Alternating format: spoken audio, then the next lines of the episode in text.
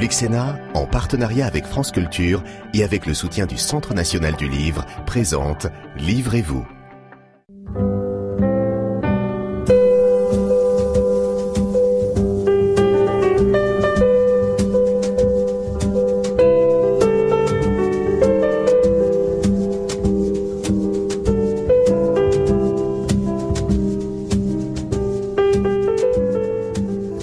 Bonjour, bonjour et bienvenue dans Livrez-vous, votre émission littéraire sur Public Sénat, en partenariat avec France Culture et le Centre national du livre. Nous sommes de retour dans ce lieu magnifique, la bibliothèque Médicis du Sénat. Et chaque mois, on va vous faire vivre les idées des idées qui sont portées par des livres. Aujourd'hui, nous allons évoquer un mot qui est pratiquement chaque jour dans l'actualité. Ce mot, c'est le mot de populisme. Et si je devais résumer en deux phrases l'histoire de ce mot, je vous dirais qu'au début, il s'agissait d'une insulte, et puis progressivement, ce terme, il a été assumé par des femmes et des hommes politiques. Et aujourd'hui, c'est une figure qu'on connaît, le retournement du stigmate, le populisme est de plus en plus à la mode, à l'étranger, mais aussi peut-être en France. Alors pour évoquer ce terme, le populisme, nous avons réuni trois auteurs que je vais vous présenter immédiatement. Ariane Chemin, bonjour. Bonjour. Vous êtes journaliste au Monde et on vous doit les révélations sur une affaire qui a fait trembler la République. Cette affaire, c'est l'affaire Benalla. Aujourd'hui, vous racontez les dessous de cette histoire dans une bande dessinée. Benalla et moi, elle est coécrite avec François Krug et illustré par Julien Solé. Alexandre Devecchio, bonjour. Vous êtes journaliste au Figaro et vous avez publié un livre où vous défendez le populisme, ce qui est plutôt rare. Ce livre, c'est Recomposition, le nouveau monde populiste aux éditions du CERF. Et enfin, Pierre Rosanvallon, bonjour. bonjour. Vous êtes historien, professeur au Collège de France. On vous doit une trentaine d'ouvrages sur la démocratie. Votre dernier ouvrage, Le siècle du populisme, histoire, théorie et critique, est publié aux éditions du Seuil. Vous tentez précisément de faire une définition et une histoire de ce terme. Il est né quand ce terme, Pierre bah, il, a, il, faut distinguer une histoire que l'on pourrait dire philologique et une histoire politique. L'histoire philologique, c'est qu'était publié en France en 1929 un manifeste populiste. Mais ce manifeste populiste désignait par ce terme euh, un terme de littérature. Il s'agissait de défendre une littérature qui s'intéressait à la société et qui ne s'intéressait pas simplement, je dirais, aux classes distinguées. En quelque sorte, c'était un manifeste anti-Proust. Et mais évidemment, assez vite, c'était oublié, même s'il y a eu un prix populiste qui continue ah bon à exister aujourd'hui et que le premier euh, titulaire, On va voir qui pourrait l'avoir aujourd'hui d'ailleurs. Euh, le tit premier titulaire de ce, de ce, de ce prix populiste, c'était Eugène Dabit, Hôtel du Nord, et appartenait à ce mouvement quelqu'un comme Marcel Pagnol euh, à l'époque. Oui, donc on est très loin du sens actuel. Voilà, et le sens actuel, qui est le sens politique, euh, ça a été d'abord employé à partir des années 70, en fait, pour désigner un certain nombre de régimes latino américain. Le mot populiste est devenu euh, commun dans notre langue pour désigner le péronisme euh, argentin. Et puis aujourd'hui, il a trouvé une nouvelle actualité, d'abord parce que les régimes latino-américains sont développés, mais aussi parce que tout un ensemble de régimes euh, se sont développés en Europe, euh, euh, en Asie et maintenant même en Amérique du Nord, euh, pour lesquels on a employé ce qualificatif. Ariane Chemin, vous qui êtes journaliste politique, vous l'avez vu naître, euh, ce phénomène dans la vie politique contemporaine. Ah oui, jamais Qu'est-ce qui s'est passé? Jamais j'aurais pu imaginer, euh, je pense, il y a 20 ans, que euh, voilà, je me trouverais à côté de quelqu'un qui fait l'éloge du populisme. Je le dis. Ah, il, il va dire. C'est un peu maniqué même. Pas, plus ça. que Pierre Rosanvallon en fait, fait une charge. J'essaie de comprendre le phénomène. mais c'est vrai que c'était pas un- Ce n'est pas un, éloge de. C'était pas un mot qu'on voyait apparaître dans la vie politique française. On le- là, on l'a vu effectivement avec Bolsonaro, euh, Salvini. euh, J'étais en République tchèque il n'y a pas longtemps, donc on voit ce que c'est que le populisme, mais on l'a vu aussi apparaître, effectivement. D'abord peut-être à travers des mots, cette façon de dire les gens, les gens par exemple, euh, et puis euh, aussi euh, de manière parallèle avec, euh, c'est pas la même chose, mais j'avais été frappée déjà depuis deux trois ans ça- cette façon qu'avaient des politiques de discréditer l'esprit des Lumières, par exemple, et ça, ça a correspondu. Vous l'avez vu naître chez qui, par exemple ah bah, C'était quelque chose qui revenait à la fois chez des intellectuels, mais aussi dans des discours euh, politiques. De, voilà. Et donc, euh, le populisme, en fait, pour moi, il s'est incarné vraiment lors de la dernière présidentielle, quand on a commencé à critiquer la presse. Euh, là de manière assez universelle, que ce soit euh, François Fillon, euh, Jean-Luc Mélenchon, Marine Le Pen. Et ça, je trouve que c'est quelque chose qui se, pour le coup, c'est très concret. Et quand effectivement Emmanuel Macron a dit cette presse qui ne dit pas la vérité, juste après l'affaire Banala, c'est la première fois qu'il s'attaquait à la presse. Et là, s'attaquait à Ariane Chemin d'ailleurs. Je sais pas, mais en tout cas, je me suis dit, bah, tiens, vous ça, étiez un, un petit air de populisme, et, et, et c'est la première fois que je le sentais comme ça. Alexandre Devecchio, alors effectivement, défendez-vous. Vous n'avez pas fait une éloge du populisme. En revanche, vous avez dit que ce populisme était effectivement apporté au crédit, une manière de redonner le pouvoir au peuple. Bah, J'essaie de, de, de m'intéresser au populisme comme symptôme. Je trouve que c'est plus intéressant de, de, comprendre pourquoi les peuples occidentaux tout d'un coup se tournent euh, vers ces nouvelles formes euh, politiques que de, de les, diaboliser, puisque le, le, le, populisme, parfois dans le discours médiatique, est synonyme des années 30, des heures les plus sombres. Je pense que c'est une comparaison euh, qui ne tient pas, parce que je crois que c'est un phénomène euh, inédit, contemporain, lié à la globalisation. Je pense qu'il y a une ère qui se referme en 89 avec l'ouverture de chute du mur de Berlin, où l'idéologie dominante c'était celle de la mondialisation heureuse. On a expliqué aux classes populaires qu'elles allaient y gagner, qu'elles allaient être plus prospères sur le plan économique, que sur le plan culturel, le vivre ensemble planétaire allait bien se, euh, se passer. Euh, et euh, voilà, 30 ans après, euh, ces classes populaires font le, le bilan, elles se rendent compte qu'elles sont paupérisées sur le plan économique, elles ont un sentiment d'insécurité culturelle, l'immigration de masse, c'est pas si bien passé que ça, il y a des phénomènes comme l'islamisme, donc il y a des phénomènes d'insécurité physique mais aussi de, du sentiment de dépossession d'une culture et d'une histoire. Et euh, il y a aussi un sentiment de, de moins de, de, démocratie, puisque le, le pouvoir s'est éloigné. Il y a de plus en plus d'institutions supranationales. Et donc, je crois que le populisme répond à ces trois sentiments de, de dépossession euh, qu'éprouvent les classes moyennes et populaires. Pierre Rosanvallon, là-dessus, vous êtes d'accord? Vous considérez que le populisme, c'est une réaction à la sensation qu'on a moins de pouvoir? Non, justement pas. Je pense que le populisme est le symptôme de quelque chose. Vous avez employé les termes de désenchantement démocratique, les termes de dépossession, les termes de peur. Je crois que ces termes décrivent effectivement les sentiments d'une partie non négligeable de la population.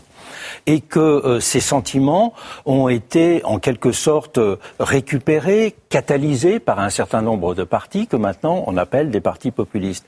Mais il ne faut pas simplement comprendre le populisme comme, me semble-t-il, en tout cas, comme une réaction et comme un symptôme. Le populisme, il est aussi une proposition.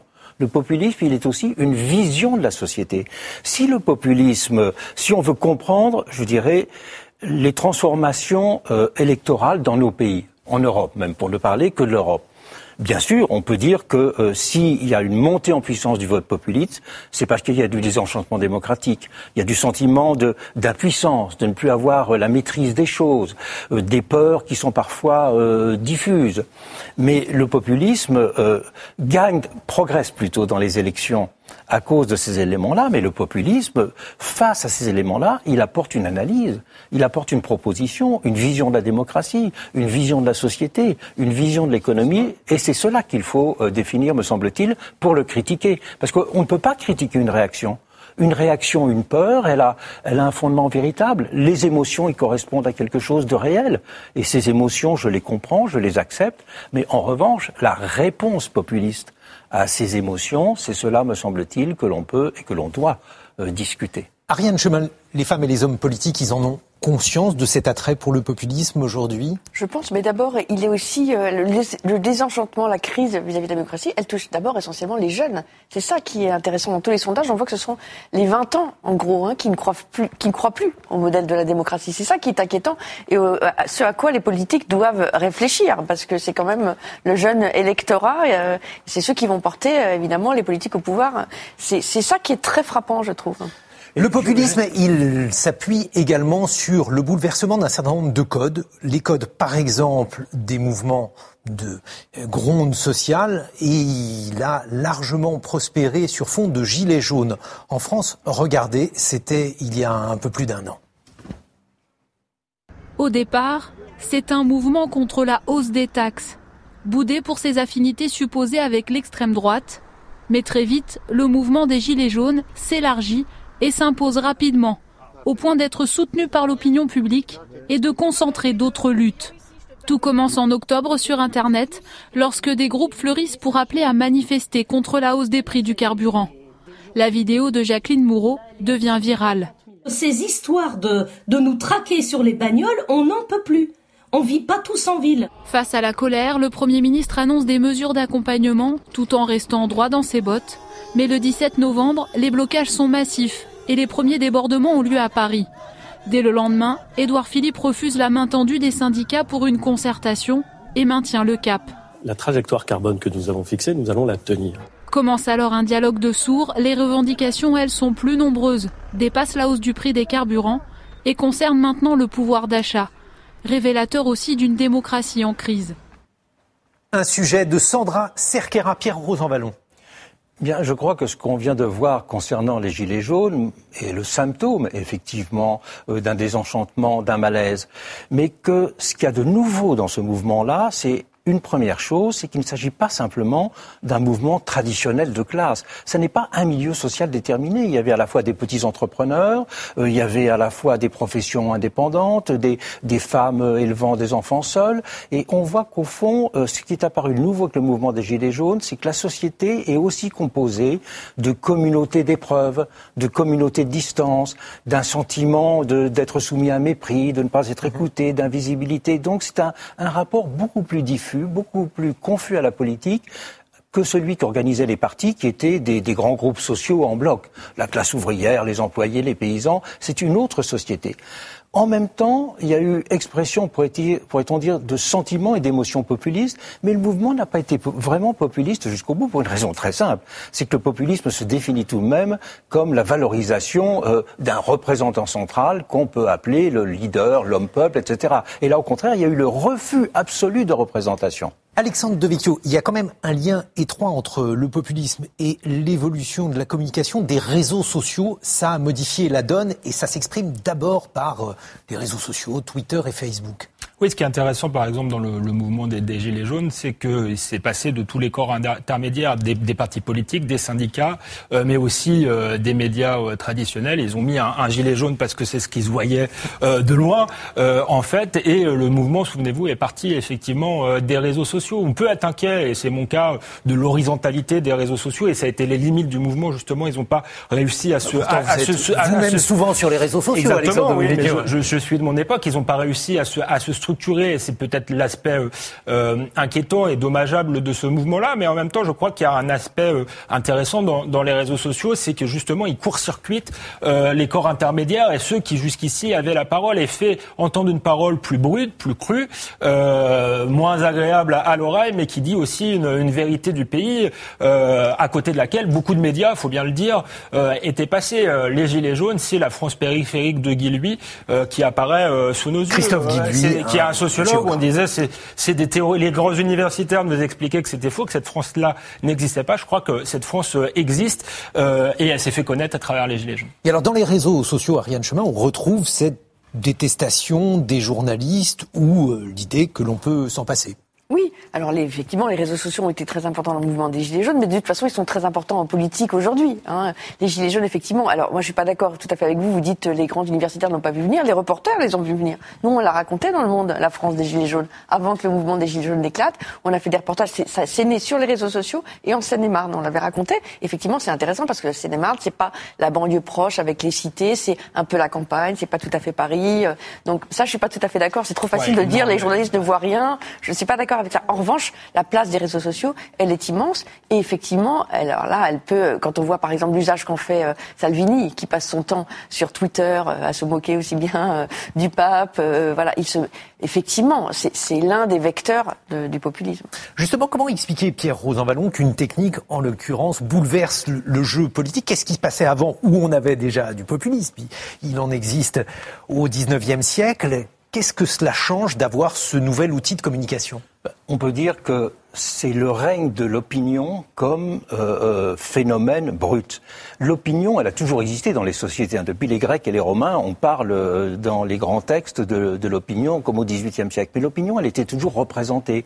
Elle était représentée par des grandes voix. Elle était représentée parce qu'elle avait des avocats. Parce qu'il y a eu des sondages après, parce qu'il y a eu des partis, parce qu'il y avait des associations. L'opinion avait toujours été représentée. Alors que là, pour la première fois, l'opinion existe comme un phénomène totalement horizontal, un phénomène d'expression directe. Avec l'inconvénient, c'est que lorsque l'opinion existait en Mhm. étant représentée de différentes façons, elle était liée à des éléments de délibération, à des éléments de mise en forme. Alors que là, c'est une répétition infinie et indéfinie de l'opinion qui manque d'être constructive, qui gagne en expression parce que chacun euh, accède à l'expression, mais qui perd en capacité d'action. Il y a une chose qui était très frappante, si vous voulez, avec les Gilets jaunes, c'est leur idée de rassemblement. Ils rassemblaient, ils étaient quelque part, ils erraient un petit peu. Vous voyez, une manifestation où il y a des représentants qui organisent, on va d'un point à un autre. On a des banderoles. Euh, il se passe quelque chose dans une action, alors que là, il y avait une sorte d'inaction paradoxale. C'est une expression qui n'est pas filtrée aussi, Alexandre Devecchio, et les leaders populistes sont généralement très défiltrés. Oui, enfin c'est une réaction aussi au, au- au politiquement correct. Je pense que le- l'élection de Trump est, est une vengeance d'une partie de la société américaine par rapport à, un- à un politiquement correct qui a peut-être été aussi trop radical. Avec, C'est-à-dire avec bah, les, on, on voit bien le, les minorités dans les facs américaines, le fait que euh, les minorités ne se parlent plus qu'entre elles, etc.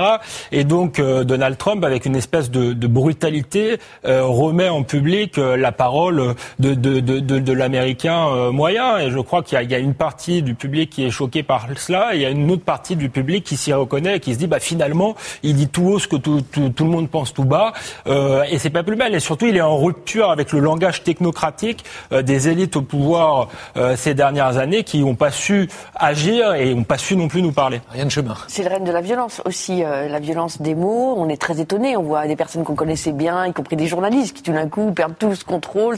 Et, et ça, on l'a vu aussi apparaître concrètement au moment des Gilets jaunes et aujourd'hui encore. Quand vous avez un pantin euh, qui représente Emmanuel Macron sur une guillotine, sur un rond-point, ou quand vous avez la tête du président de la République sur une pique, euh, là, on n'est pas du tout dans les schémas euh, qu'on pouvait connaître il y a cinq ans. Cette violence-là, elle est choquante, elle est nouvelle. Et cette violence, elle naît aussi du sentiment qu'il y a des choses pourries dans la République, des complots, des choses qui se trament. Regardez, de chemin, vous allez reconnaître quelqu'un, Alexandre Benalla, son audition.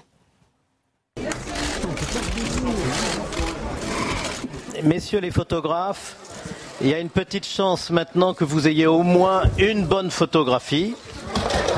Et je vous demande donc de bien vouloir vous retirer de la salle de nos auditions. Il y a une chose sur laquelle je voudrais euh, revenir. J'ai été bien élevé. Et j'ai un profond regret pour le propos que j'ai pu avoir à votre rencontre, Monsieur le Président. Parce que, en, quelles que soient les circonstances, quelle que soit la pression, on ne s'en prend pas aux hommes. Pouvez-vous ici, sous serment, nous confirmer qu'à aucun moment, à l'Élysée, vous n'avez exercé de mission relevant de la police ou de la sécurité? Monsieur Benalla. Excusez-moi, Je vous le confirme. Je n'ai jamais été euh, ni policier, ni garde du corps du président de la République. Nous pouvons tout entendre, mais il y a une réalité, ce sont euh, les visas, les attendus de euh, la décision du préfet de police. Elle dit Monsieur Benalla est chargé d'une mission de police dans le cadre de son action de coordination de la sécurité de la présidence de la République avec les forces militaires et le GSPR. Je n'ai pas rédigé mon arrêté d'autorisation de port d'armes. Le port d'armes, je vous le répète, n'était pas lié à la sécurité du président de la République, mais à ma sécurité personnelle. Philippe Bas, bonjour. Bonjour. On vient de vous voir dans vos œuvres, puisque vous présidez depuis 2014 la commission des lois du Sénat. Vous avez été ministre de Jacques Chirac, ancien secrétaire général de l'Élysée, et vous avez publié Les chemins de la République aux éditions Odile Jacob. Vous vous étiez jamais rencontré, je crois, à Rien de Non, chemin. Jamais. Alors comme ça, pour les, les les personnes qui aiment les complots et qui pensent que tout se trame. euh, Voilà, qu'il y avait une collusion eh non, entre eh vous pour dévoiler. Merci de nous fournir cette Cette affaire. C'est pour ça que je vous ai réunis d'ailleurs, essentiellement Philippe Bas. Lorsque vous voyez ces images, cette audition d'Alexandre Benalla, à quoi pensez-vous, Philippe Bas? Je, je pense que tout ceci aurait fort bien pu ne pas survenir si les choses avaient été dites euh, simplement et clairement depuis le début. On a confié la sécurité du président de la République à une personne qui n'avait été ni formée, ni sélectionnée, ni évaluée, ni entraînée pour le faire. C'était une erreur. C'était peut-être pas une erreur dont les Français auraient voulu éternellement au chef de l'État. Il suffisait de le dire au mois de juillet et nous n'avions plus de questions à poser. Au lieu de ça, on nous a dit non, non, non, non, il s'est pas du tout, du tout, du tout occupé de sécurité. On a fini par obtenir la fiche de fonction, première fonction, coordination des services de sécurité de la présidence de la République. Et euh, c'est tout. Euh, point à la ligne. Il y a d'autres aspects, d'autres dimensions, euh, euh, d'autres investigations qui ont eu lieu. Pour ce qui nous concernait, la politique publique, c'est la protection du chef de l'État, c'est pas rien pour euh, une puissance nucléaire, il incarne la continuité de l'État, mais tout de même, ça pouvait se régler assez facilement. Mais alors Philippe Bas, je vais vous lire du Philippe Bas. En démocratie, le dénigrement systématique des élus et leur fragilisation sont la source d'une instabilité profonde. Est-ce que finalement vous n'avez pas participer à une fragilisation du président de la République Ce sera un comble de me dire ça. Non, on a fait, honnêtement, il n'a pas du tout besoin d'être aidé pour ça. Au contraire, il s'y est mis tout seul.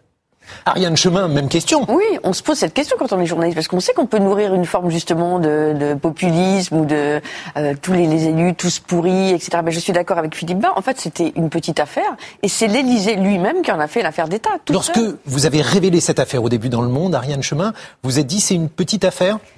Je savais pas, j'hésitais, mais j'ai vu très vite en deux trois jours que euh, euh, et, sans en mesurer encore l'ampleur que cette volonté de tout cacher, de mentir, de dire c'était un simple bagagiste, c'est une affaire d'été, je me suis dit ça sent l'élément de langage, il y a un truc bizarre.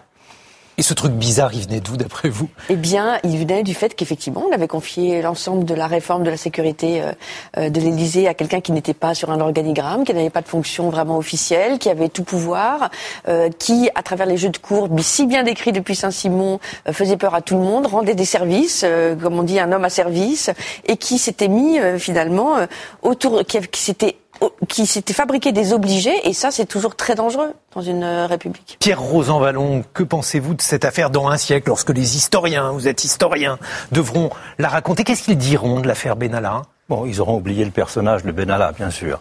Mais euh, on gardera euh, une chose très précise, c'est que gouverner, ça n'est pas simplement mener des grandes politiques. Gouverner, c'est imposer comme une personne qui sait avoir du jugement à des moments décisifs, à des petits moments de basculement. Il y a à la fois euh, l'idée de gouvernement et le fait de gouverner est fait de, de grands principes, de grandes idées, de grandes décisions et d'un savoir-faire quotidien des petites choses. Et ce manque de jugement du quotidien peut tuer une grande politique. Mmh. Qu'en pensez-vous, Philippe justement, vous qui avez été aussi secrétaire général de l'Élysée, on s'occupe de série de choses. C'est-à-dire que précisément, euh, par toute ma formation et mon expérience, je suis partisan de l'institution présidentielle et je crois qu'elle est nécessaire à la France.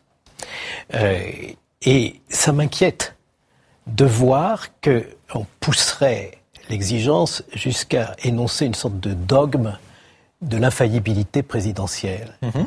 Un président peut commettre des erreurs, c'est très dur d'être président, euh, mais avec simplicité, quand cette, et ces erreurs n'ont pas euh, causer de drame ou n'engage pas. Jacques Chirac a fait des erreurs, par exemple. Mais, bien entendu, comme il a reconnu certaines erreurs. Mais il faut, quand vous faites une erreur, savoir euh, euh, redresser le tir et puis éteindre le feu tout de suite. par exemple, qu'est-ce qu'il faisait Jacques Chirac, avec qui vous avez travaillé, Philippe Bas, en matière d'erreurs Mais Jacques Chirac avait une forme d'humilité très grande et Jacques Chirac euh, préparait ses décisions de manière assez collégiale.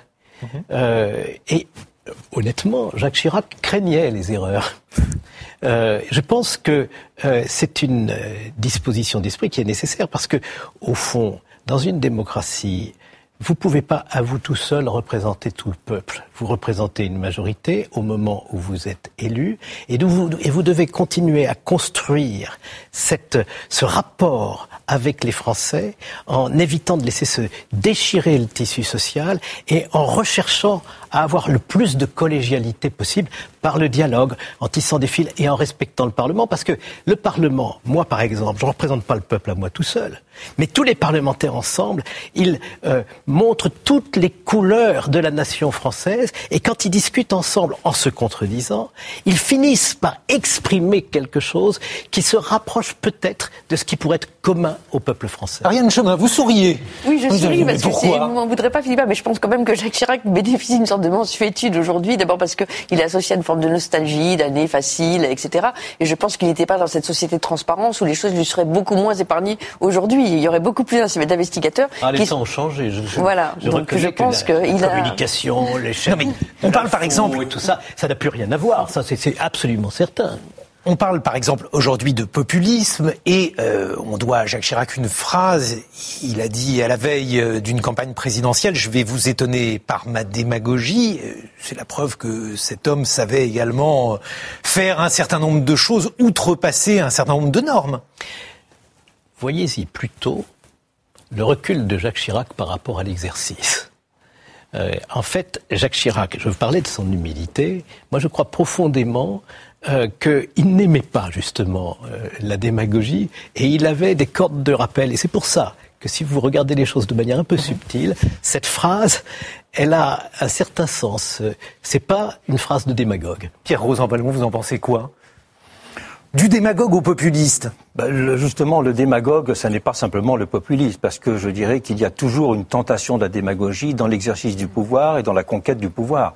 Donc, en termes de démagogie, euh, on peut évidemment mettre deux étoiles ou cinq étoiles, mais euh, personne. Je ne vais pas vous demander d'attribuer des étoiles. Personne n'est exempt euh, de, de démagogie. Et je pense que euh, simplement ramener le populisme à une forme supérieure des démagogies, c'est une façon de ne pas vraiment le comprendre, même si effectivement il y a dans le discours populiste, euh, dans bien des cas, de la démagogie, mais il y a aussi du discours populiste dans bien d'autres, du discours démagogique, pardon, dans bien d'autres euh, catégories politiques. Alexandre Devecchio On se rejoint parfaitement là-dessus. Marcel Gaucher dit que la démocratie, c'est la concurrence des démagogies. À partir du moment où il y a élection, on peut pas en vouloir aux hommes politiques de vouloir plaire euh, à leurs électeurs. Non, je crois que justement, les, et ça, on est d'accord avec Pierre Rosanvallon, les, les euh, populistes défendent une, une, une vision du monde qui est peut-être pas la nôtre, qui est peut-être pas celle des élites dominantes depuis 30 ans, mais qui est une vision.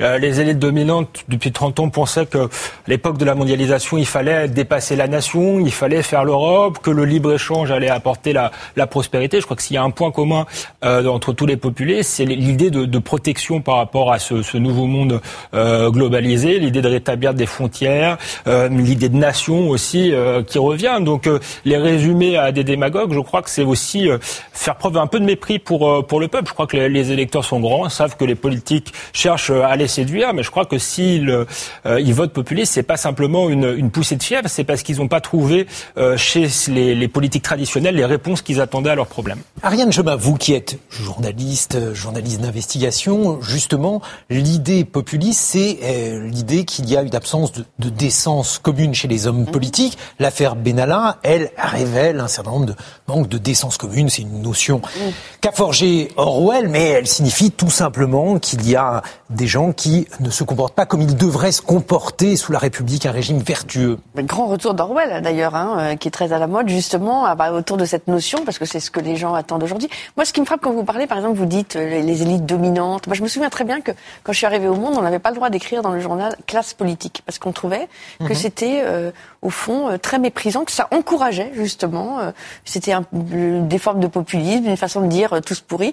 Maintenant, on se bat plutôt pour qu'on ne dise pas euh, clique, clique, la clique dans le journal. Vous voyez, on voit aussi comment. Non, mais je me souviens d'avoir eu cette discussion euh, et je dis non, mais clique, c'est pas possible. Mais je me souviens qu'on n'avait pas le droit d'écrire. Les copains et les coquins, ça a été dit, euh, néanmoins. Voilà, voilà. Et donc, on voit bien comment ça évolue. Je partage totalement le sentiment d'Ariane Chemin. Je suis content qu'elle dise cela et je consacre euh, quelques passages de mon livre à dénoncer cela. Euh, L'idée d'une classe politique, elle est révélatrice du sentiment profond que euh, les représentants de la nation ont perdu le lien avec le peuple. Alors, il faut en tenir compte. Moi, je crois qu'il n'y a pas de classe politique, car les représentants de la nation viennent de toutes les classes sociales et qui ne se euh, définissent pas uniquement par rapport à cette origine. Mais je crois que, regardez, dès lors que le président de la République est élu, au lieu de représenter le peuple, il représente le pouvoir vis-à-vis du peuple. Tout de suite, on passe de l'autre côté de la barrière. Je ne connais pas de président depuis 2007 qui n'ait subi une érosion rapide euh, de l'adhésion des Français à sa personne et pas seulement à sa politique.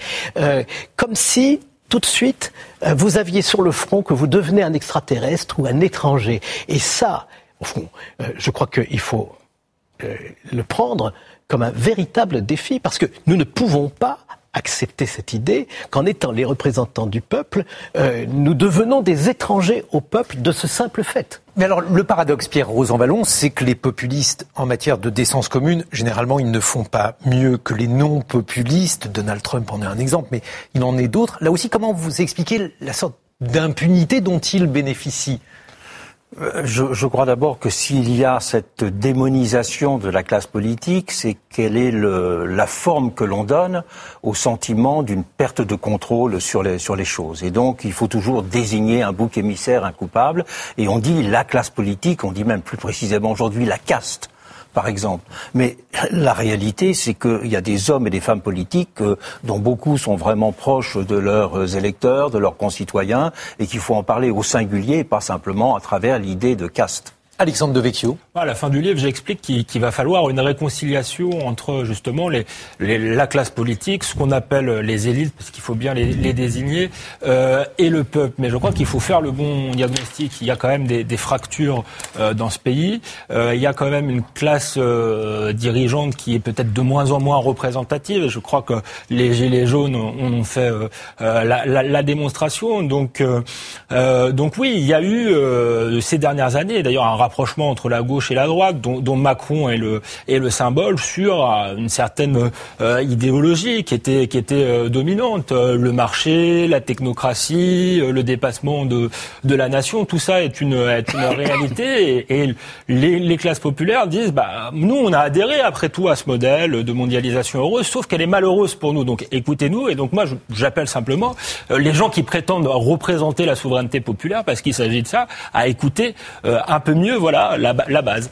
Merci Alexandre Devecchio de nous avoir rendu visite. Recomposition, le nouveau monde populiste, votre livre, disponible aux éditions du CERF. En tout cas, il existe une forme de fascination pour les pouvoirs autoritaires, y compris dans l'opinion française. On est allé demander son avis à Jean-Daniel Lévy, il est directeur du département politique et opinion de l'Institut de sondage Harris Interactive. Regardez sa réponse.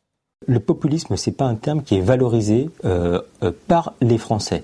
Euh, et on a peu de Français qui vont, qui vont considérer aujourd'hui ou qui vont appeler à ce qu'il y ait une forme de politique populiste. On voit bien que certains responsables politiques, dont Jean-Luc Mélenchon, font l'éloge du populisme, mais que ce terme-là n'a pas traversé globalement les Français lorsqu'ils sont amenés à être interrogés.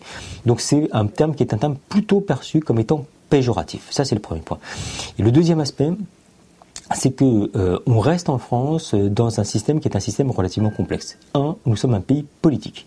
Deux, les Français aspirent et attendent nettement du politique. Trois, ils sont critiques à l'égard des pouvoirs politiques forts et dans un même élan, ils vont voter pour des responsables politiques qui donnent le sentiment d'être assez forts. On a pu le voir par exemple avec Nicolas Sarkozy comme avec euh, Emmanuel Macron. Et lorsque le pouvoir politique donne le sentiment de ne pas être suffisamment fort au niveau euh, euh, étatique, et ça a été le cas avec François Hollande, une critique a été émise à l'égard du euh, président de la République. Donc ils vont attendre d'un pouvoir politique qu'il soit relativement fort et qu'il puisse garantir une forme d'égalité républicaine. Donc on a ce, ce, regard qui est un regard assez ambivalent dans un pays qui attend et qui croit vraiment dans le politique une critique extrêmement forte de ce que peut être le pouvoir politique, une critique extrêmement forte aujourd'hui de notre système de représentation d'un point de vue général, et pour autant pas une désertion électorale de la part des euh, individus. Dans le cadre de la réforme des retraites, on a vu apparaître un terme peuple, et avec la perception que le président de la République, comme le Premier ministre, ne connaissait pas suffisamment le peuple. Et ce terme-là est un terme qui est aujourd'hui utilisé de la part d'une partie importante de la population française, d'une partie importante aujourd'hui des catégories populaires, qui ont le sentiment que l'exécutif ne connaît même pas aujourd'hui les conditions de vie euh, de la part des individus et que la réforme des retraites s'inscrit dans ce contexte-là, dans un contexte qui est un contexte de méconnaissance de la vie au quotidien des euh, Français, des salariés, des personnes qui sont en activité professionnelle et que l'exécutif se méprend sur les conditions de travail ou sur les difficultés au travail de la part des catégories populaires. Jean-Daniel Lévy, interrogé donc par Marie Lebon. Bonjour Nicolas Bavrez. Bonjour. Merci d'être avec nous. Votre livre porte sur le monde selon Tocqueville, combat pour la liberté chez Taillandier avec les évolutions de la démocratie. On a entendu le président de la République Emmanuel Macron dire dans un off, comme on dit, que euh, si euh, il y avait véritablement des gens mécontents par la démocratie, il pouvait essayer la dictature. Il y a dans l'air comme ça une sorte de euh, lien entre la démocratie et la dictature, une dictature élue, un pouvoir autoritaire, tout cela, Tocqueville le craignait et euh, le décrivait. Oui, ce qui est intéressant avec Tocqueville, c'est qu'on l'oublie quand tout va bien et on le redécouvre dans les périodes de crise de la démocratie. Donc on en a là abondamment parlé. Il ne fait pas de doute qu'aujourd'hui on est dans une de ces périodes de, crise. Donc Tocqueville a, a, réfléchi à la fois à la France et puis à la démocratie en général.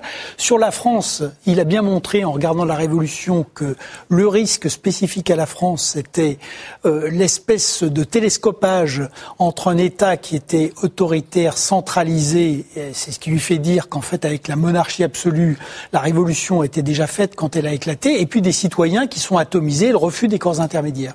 Et sur la démocratie, comme il vient d'une famille aristocratique dont six membres ont été guillotinés, c'est un, un démocrate de raison euh, mais pas de cœur. Et c'est ce qui lui permet de voir à la fois que la démocratie est l'avenir et qu'elle comporte des pathologies et des, et des risques. Donc pour lui, la démocratie, c'est pas euh, l'avenir radieux qui va s'installer forcément, c'est un état de la société et ça peut aller vers la liberté ou vers le despotisme.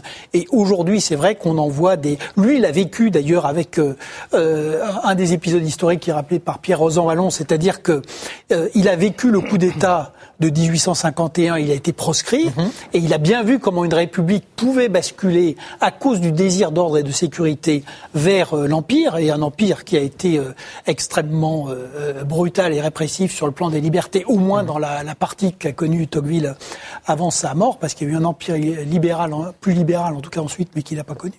Et aujourd'hui, on voit que de manière très diverse, on a ce, euh, désir, d'une certaine manière, de despotisme et le fait que, euh, en fait, le premier risque pour la démocratie est intérieur et que, contrairement à ce qu'on peut croire, c'est pas le risque de trop de faiblesse, c'est le risque de trop de force pour des raisons de sécurité, pour des raisons de protection, on a parlé des classes moyennes, maintenant on a même pour des raisons écologiques, puisque certaines, euh, certains expliquent que les, les, mutations à accomplir pour la transition écologique sont tellement importantes que le choc sur les comportements est tellement majeur que seul un pouvoir autoritaire pourrait les, pourrait les conduire. Philippe Bas, Tocqueville, c'est un auteur qui vous est cher pour des raisons géographiques, la Manche, mais pas que. C'est le plus que... illustre de mes prédécesseurs, puisqu'il a été président du Conseil général de la Manche. Et c'est vrai que j'ai une petite euh, faiblesse pour Tocqueville qui euh, vient de ce que je considère beaucoup l'homme à côté du penseur. Et ce que je trouve extraordinaire chez cet homme qui est à la fois homme d'idées et homme d'action, c'est, et je crois que Nicolas Bavrez le, le dit très bien, sa capacité à s'abstraire d'un héritage terrible. Il est élevé avec ses cousins dont les parents ont été guillotinés, ses grands-parents, arrière-grands-parents guillotinés. Et il a la capacité, dans cette famille, de dire que, pour des motifs qui tiennent à la raison euh, et à son sens de l'histoire, euh, la démocratie, la République est finalement la seule solution pour éviter que ce genre de déchirement se reproduise. Et moi, parmi les raisons qui me font aimer la République, mmh y a celle-ci. C'est qu'au fond, la République est ce qui peut nous permettre de vivre ensemble. Ça, c'est notre héritage commun. Et ce que je crains le plus dans la période actuelle, c'est la fragilité de la République. Parce que la République n'est pas aimée pour elle-même comme on rendrait un culte à une idée.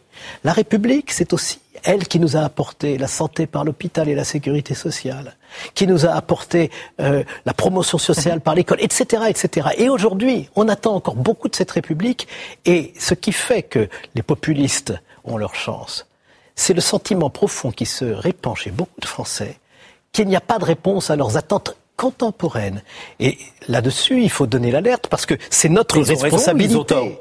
Mais je crois qu'ils ont en partie raison, qu'ils ne sont pas suffisamment entendus et que notre rôle à nous est de prendre en compte euh, les attentes contemporaines sans se contenter de dire vous avez déjà reçu mmh. beaucoup, vous devriez être content, la République euh, est le système qui nous est le plus favorable, le suffrage universel vous permet de vous exprimer suffisamment, il n'y a rien à changer. Pierre Rosanvallon, vous avez beaucoup lu Tocqueville, vous aussi, mais alors Tocqueville explique que la démocratie, ça n'est pas seulement une manière de voter, c'est aussi une forme d'organisation de la société. Est-ce que c'est ça qui est ancré Je pense que le, le, grand, le plus grand apport de Tocqueville, c'est d'avoir compris justement que la démocratie était une forme de société. La démocratie comme régime politique, le mot euh, a été inventé euh, bien avant lui. Mais l'idée que la démocratie était une forme de société qui se définissait par euh, cette perspective d'une société de semblables, c'est-à-dire une manière très particulière mhm. de définir l'égalité, qu'est-ce qu'il appelait l'égalité des conditions. Ça, c'est son très grand apport intellectuel, qui est la deuxième partie de la démocratie en Amérique. En même temps, ce qui me frappe chez Tocqueville, c'est que ce qu'il y a de puissant et de fort chez lui, c'est que par euh, son origine familiale, par sa situation euh, matrimoniale, et il a vécu dans des univers différents. Et il participe de ce qu'on peut appeler un marginal. Il est un peu un marginal séquent. Il faut rappeler son mariage avec une avec avec une anglaise qu'on considérait comme déclassée, mais qui lui a fait voir le monde différemment aussi. Il correspond tout à fait à ce que les sociologues appellent un marginal séquent ou un.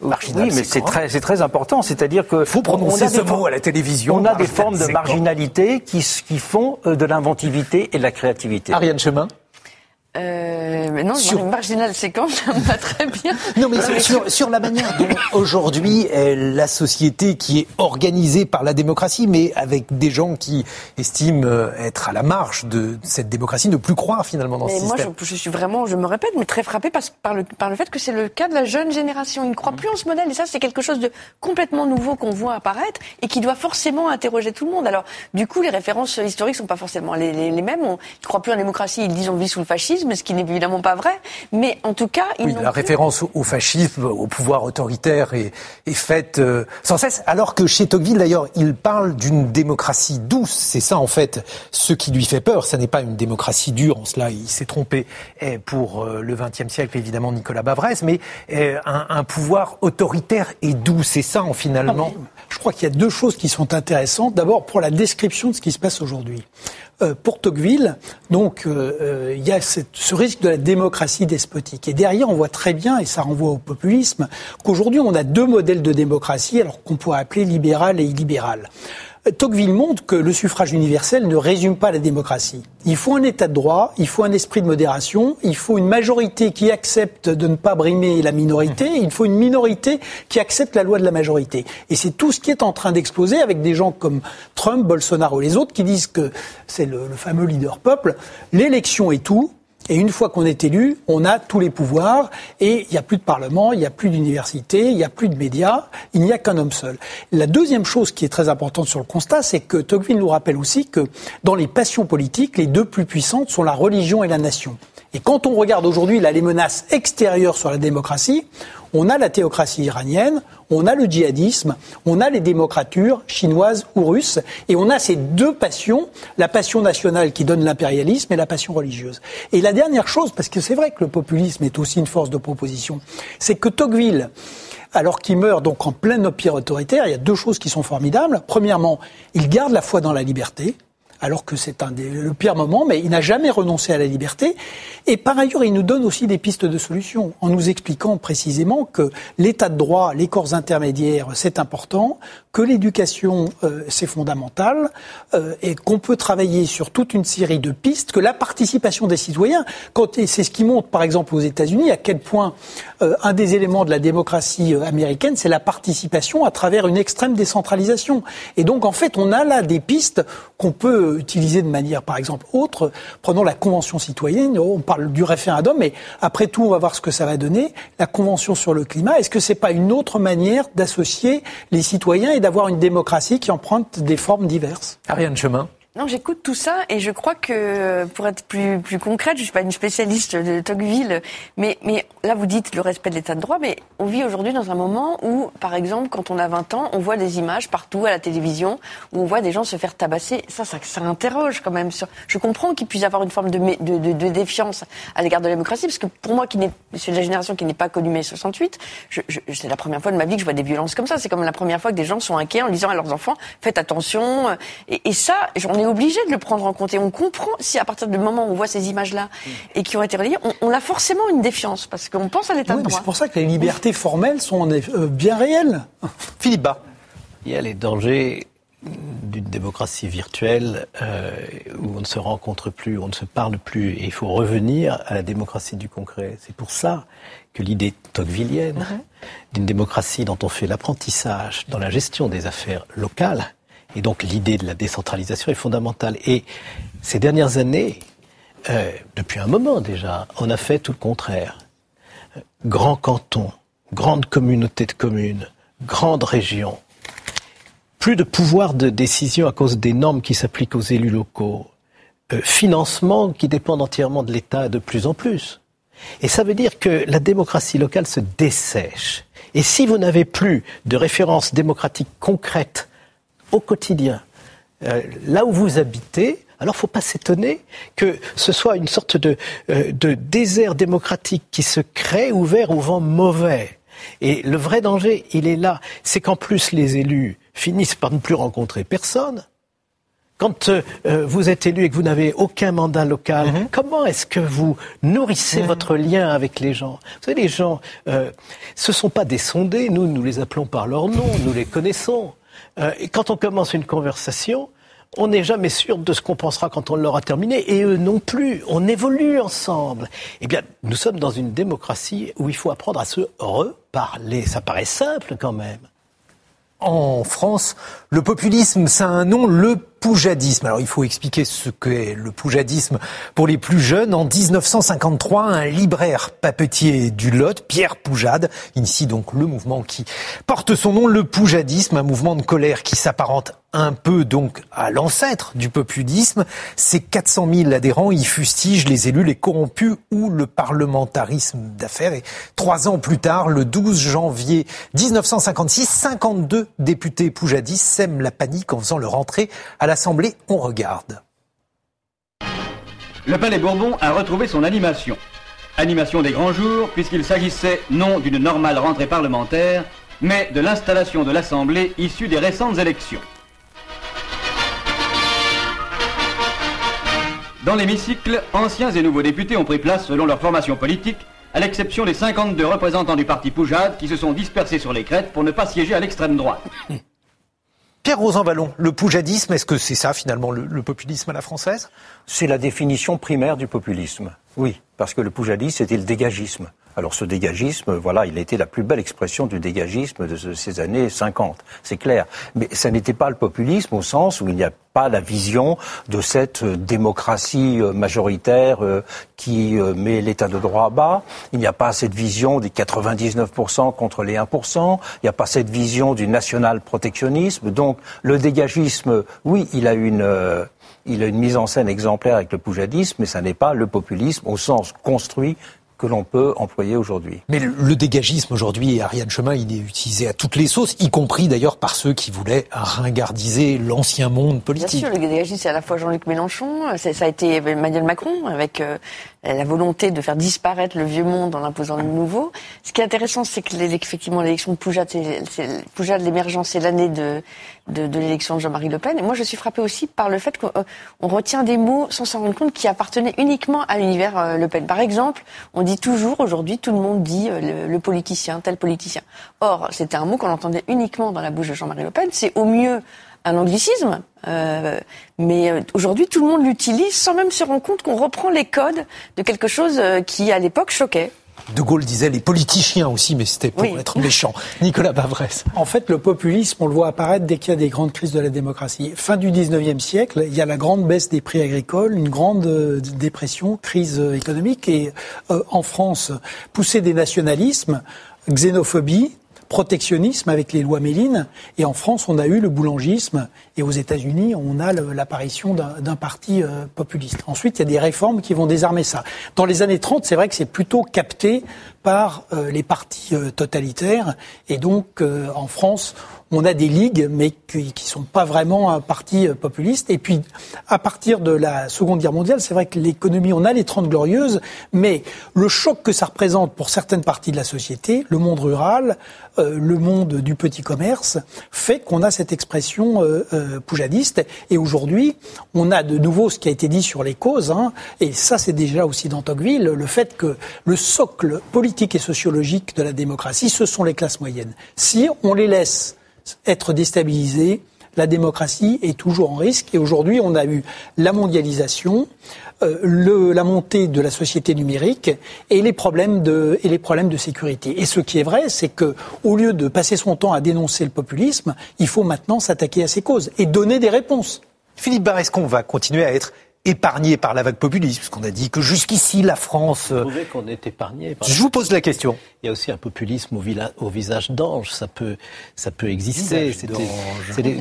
Je cherche des visages d'ange. Vous pensez forme de recyclage. Euh, là où la démocratie est en danger. Vous ne direz pas à qui vous pensez. Hein. C'est quand vous n'avez plus une démocratie qui a été un objectif inatteignable pour la France pendant très longtemps, régulé par l'alternance. C'est très simple, une gauche de gouvernement, une droite de gouvernement, et quand on n'est pas content, on en change. Et il y a une opposition qui fait son travail d'opposition, c'est-à-dire qui fait la transparence sur l'action du gouvernement et fait des propositions. Si vous cassez le système ou si euh, vous euh, profitez euh, du fait que le système s'est écroulé au lieu d'essayer de le reconstruire, alors vous vous trouvez dans une situation où les gens n'ont plus d'autre choix qu'entre maintenir les gens au pouvoir alors même qu'ils seraient usés ou prendre à l'essai des gens dont le programme politique et économique ressemble furieusement à celui de Georges Marchais à la fin des années 70. Et donc, notre enjeu, ah, c'est Georges Marchais n'avait pas vraiment un visage d'ange. C'est aussi de rétablir une démocratie de l'alternance. Ariane Chemin, un mot là-dessus. Qui pourrait l'incarner Puisqu'il n'y a pas de populisme sans incarnation? Je ne sais pas, j'aimerais bien demander à Pierre Rosanvallon, quand il parlait de dégagisme, s'il pense qu'il y a aujourd'hui, qui sont, qui pratiquent aujourd'hui les formes de dégagisme pour vous? Bah, Les deux leaders euh, populistes dans la France contemporaine, c'est indéniablement euh, Marine Le Pen et, Jean-Luc Mélenchon. Ce sont les, deux qui incarnent euh, cette vision populiste dans ses différentes dimensions, avec un grand élément qui les distingue, c'est euh, la vision de l'immigration qui est absolument au centre de la démonisation du lepénisme, alors que, euh, alors que de l'autre côté, on peut dire que la France insoumise se targue d'être un parti humaniste et donc a une vision plus accueillante, je dirais, pour les réfugiés et pour les immigrés. Mais pour le reste, la, euh, on peut dire que la porosité des électorats commence à être très manifeste. Euh, et, qu'entre les, les, municipales de 2014 et les européennes de 2019, eh bien 33% des électeurs de la France insoumise, ce qui était la France insoumise en 2014, ont voté pour, euh, Jean, pour Marine Le Pen en 2019.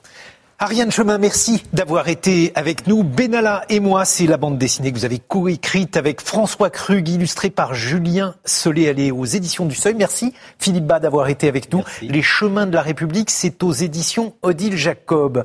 Le populisme, c'est la sensation qu'on n'a pas assez de démocratie. Or, il existe dans un petit village au bord de la rivière Drôme une tentative d'en finir avec cette sensation, une tentative municipale. Ça se passe à Saillant. Regardez. On a été sursollicité. Il y a donc des médias comme, vous, il y a aussi des élus, des citoyens, des collectifs, des associations. Euh, en tout cas, tous ceux qui faisaient la démarche de venir assaillant, on a essayé de, de, toujours trouver un temps pour de leur accorder pour pouvoir témoigner par rapport à ça. Un système, selon eux, pas toujours bien compris par les médias. Des articles et des reportages qui n'expliquent pas comment fonctionne la démocratie participative. Alors, voici quelques rouages. Première étape, les petits groupes. C'est l'une des bases du système. Chaque habitant peut participer. Un thème par réunion. Ce soir-là au programme le très technique PLU, plan local d'urbanisme. Pour l'aborder, une méthode efficace s'impose. Ce soir, on vous propose du coup une méthode qui s'appelle l'arpentage. L'arpentage, c'est une, méthode assez ancienne qui vient des cercles ouvriers. Nous, on favorise l'expression de tous L'idée, c'est de pouvoir donner la parole aux habitants et du coup de leur permettre d'exprimer euh, leurs idées et de les partager et du coup d'agiter un peu de la démocratie. Ces animateurs spécialisés viennent ponctuellement pour ces réunions. Leur mission, aider les habitants à se plonger dans les documents. Trois quarts d'heure pour potasser en silence. Puis chacun prendra la parole devant les autres et aura sept minutes chrono pour dire ce qu'il a compris du PLU. La petite ville de Saillant, au bord de la rivière Drôme. Alors, il faut qu'on vous fasse un aveu. Il y a un lobby dromois sur ce plateau, dans cette bibliothèque. Pierre-Rose Vallon, moi-même et Maude Dugrand que nous accueillons. Bonjour Maude Dugrand. La petite République de Saillant, une expérience de démocratie participative. C'est aux éditions du Rouergue. Alors, pour ceux qui n'ont pas la chance d'être dromois, il faut expliquer ce qu'est Saillant, ce qui s'est passé depuis la dernière élection municipale. Mhm. Ben, on va commencer un tout petit peu avant. En fait, en 2011, euh, le maire de l'époque euh, décide de l'implantation, ou accepte en tout cas la proposition d'un hypermarché casino, supermarché casino, à l'extérieur du village. Et Saillant est un village de 1300 habitants qui a encore la chance d'avoir de nombreux commerces, et c'est assez rare encore, même dans la vallée de la Drôme. Très bon boucher. Aussi, tout à fait, mais aussi des très bons pains, euh, feu de bois, etc. Et du coup, euh, les habitants du village, euh, certains éclairés, savent que euh, l'implantation d'un supermarché à l'extérieur d'un village, bah, c'est quand même une mort annoncée d'un centre-bourg ou d'un centre, d'un centre-ville. Donc signifie à leur maire que cette décision n'est pas la bonne. Et le maire n'entendant pas, une mobilisation durera quasiment 18 mois avec pétitions, euh, réunions tous les dimanches au marché, euh, avec des manifestations de poussettes. Euh, voilà, ça a été une vraie mobilisation et qui a créé une rencontre entre des populations qui ne se connaissaient pas forcément, parce que ces dernières années, beaucoup de nouveaux arrivants viennent s'installer dans la, dans la vallée de la Drôme, et avec des plus anciens et des plus jeunes et aussi un café associatif qui venait de naître. Donc il y avait, on va dire, un cocktail, une mayonnaise à pu prendre parce que des éléments étaient posés, une lutte commune contre une décision mhm. jugée arbitraire, absurde et sans concertation. Mais alors, le lien entre cette décision jugée arbitraire et une liste participative? Donc, au bout de 18 mois, euh, la population gagne parce qu'en fait, c'est Casino qui se retire, qui, qui prend peur. Et là, nous sommes un an avant les élections municipales de 2014. Et là, certains habitants se disent, ben quand même, les élections ont lieu dans un an. Peut-être que euh, cette situation de décision sans concertation, peut-être qu'il faut qu'on fasse quelque chose. Il faut qu'on se mouille un peu, qu'on mouille la chemise.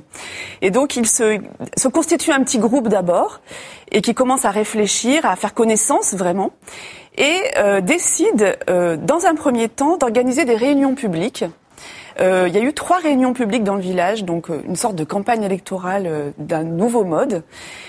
appelant les habitants à venir à ces réunions, mais il n'y avait pas de programme ni de candidat préétabli mais proposant aux habitants de s'installer. Alors c'est la grande salle, la grande salle municipale, l'ancienne usine de textile d'ailleurs du village.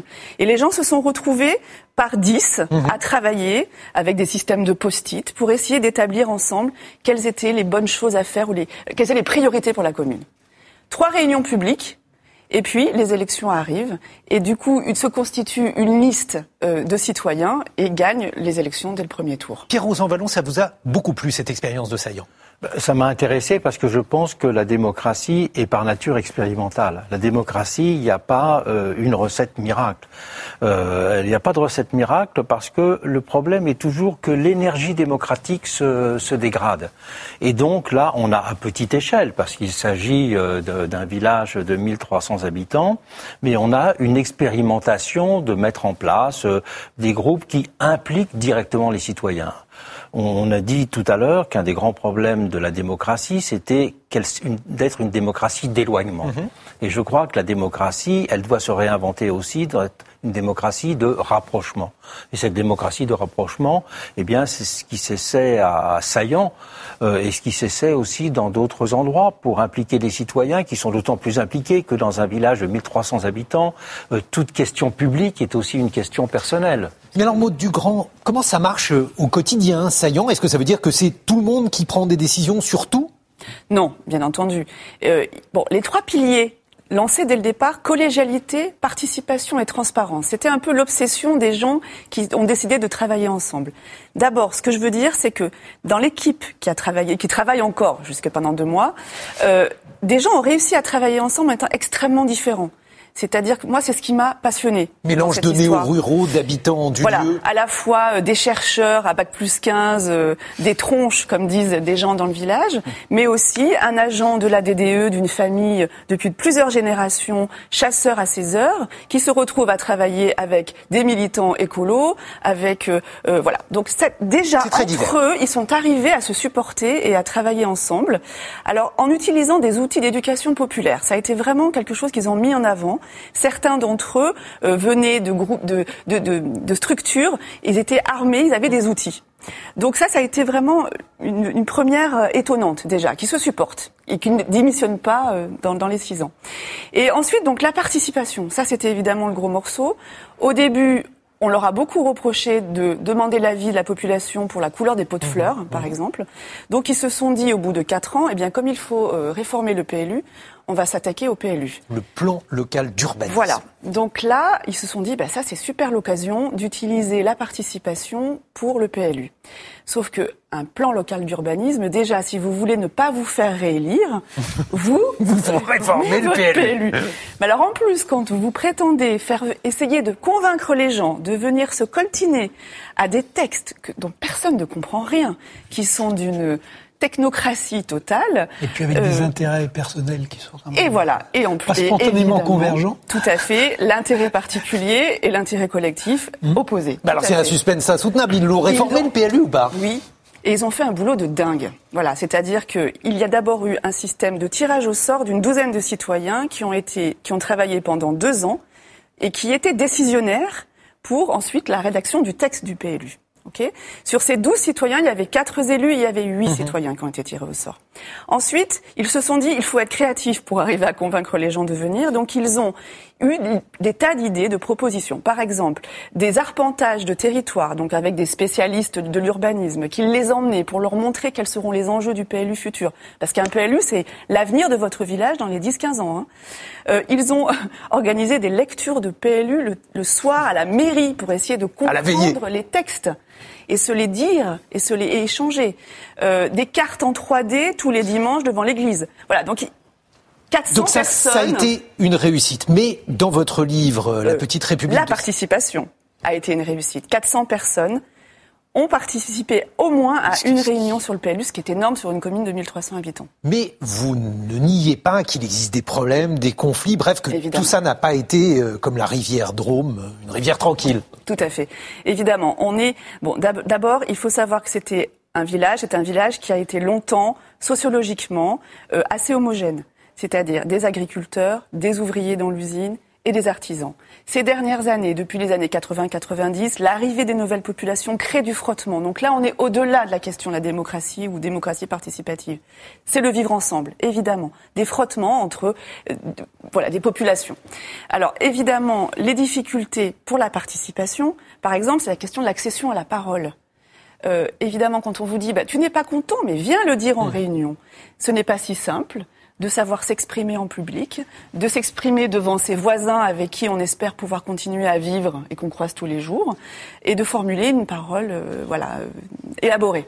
Voilà. La démocratie participative, c'est bien souvent, Nicolas Bavrez, la distinction classique faite entre le démos et le kratos. Est-ce que pour vous, c'est ça justement qui pêche? Est-ce qu'il faudrait refonder un autre peuple, le démos, un autre pouvoir, le, le kratos? Je crois que les expériences de refondation du peuple, généralement, ça se termine pas très bien.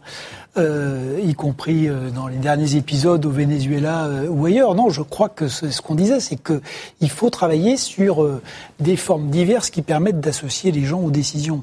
C'est la première chose. Euh, quand regardons dans les démocraties qui vont plutôt bien, il n'y a jamais de démocratie parfaite, mais par exemple la Suisse fonctionne plutôt bien et a réussi à garder euh, cet ancrage, euh, cet ancrage euh, local. Ensuite, euh, c'est vrai que euh, sur l'expression du suffrage universel, il y a quand même beaucoup de choses à faire. Regardons le cas des États-Unis, c'est quand même un cas pathologique entre le rôle de l'argent euh, le système qui fait que, euh, à travers ce système qui nous vient du 19e siècle, où c'était très compliqué de se transporter d'un morceau d'un bout à l'autre du continent, mais aujourd'hui, il n'y a aucune raison pour avoir un système où en réalité, c'est pas du tout un homme, une voix. Et on sait que certains États comptent beaucoup plus euh, que d'autres. Et puis, toute la dimension, bien sûr, ensuite, de, de l'inclusion. Et de l'inclusion, comme on a dit, évidemment, les inégalités économiques, mais les inégalités de, statut.